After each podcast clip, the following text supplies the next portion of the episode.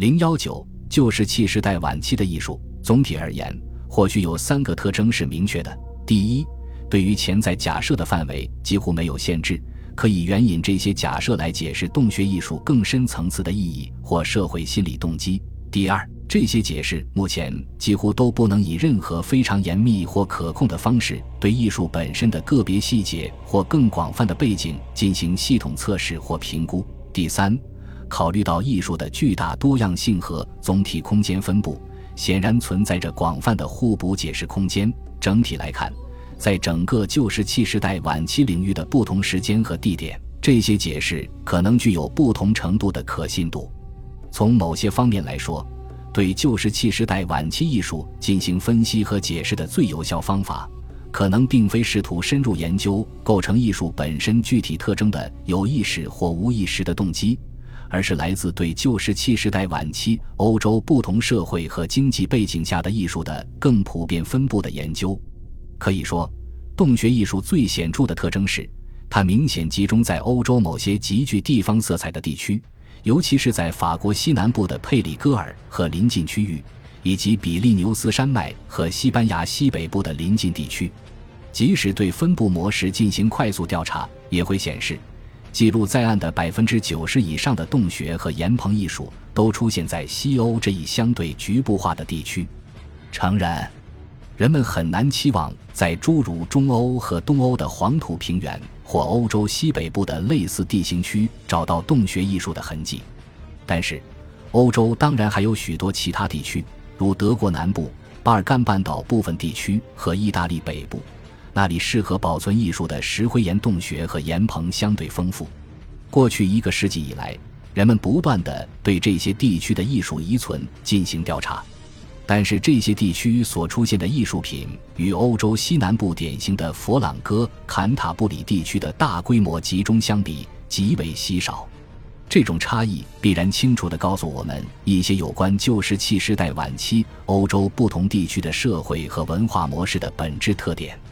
大多数学者现在一致认为，在西欧这些特定地区，洞穴艺术特别集中，必定在某种程度上与这些地区人口的总体密度和集中程度有关，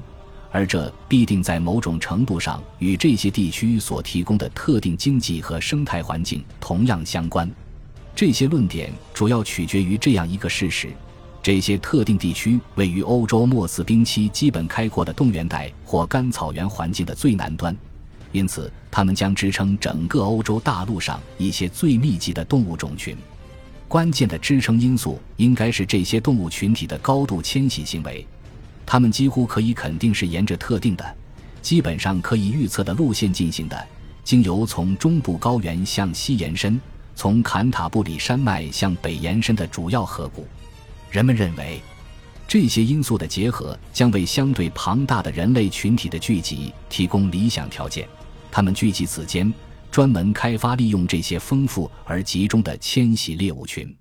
其余论点涉及人口的拥挤压力、社会分化以及对明确界定和分化的社群领地需求的各种问题。正如上一节所述，这些几乎不可避免的是由这些异常庞大而密集的人口聚集所产生的。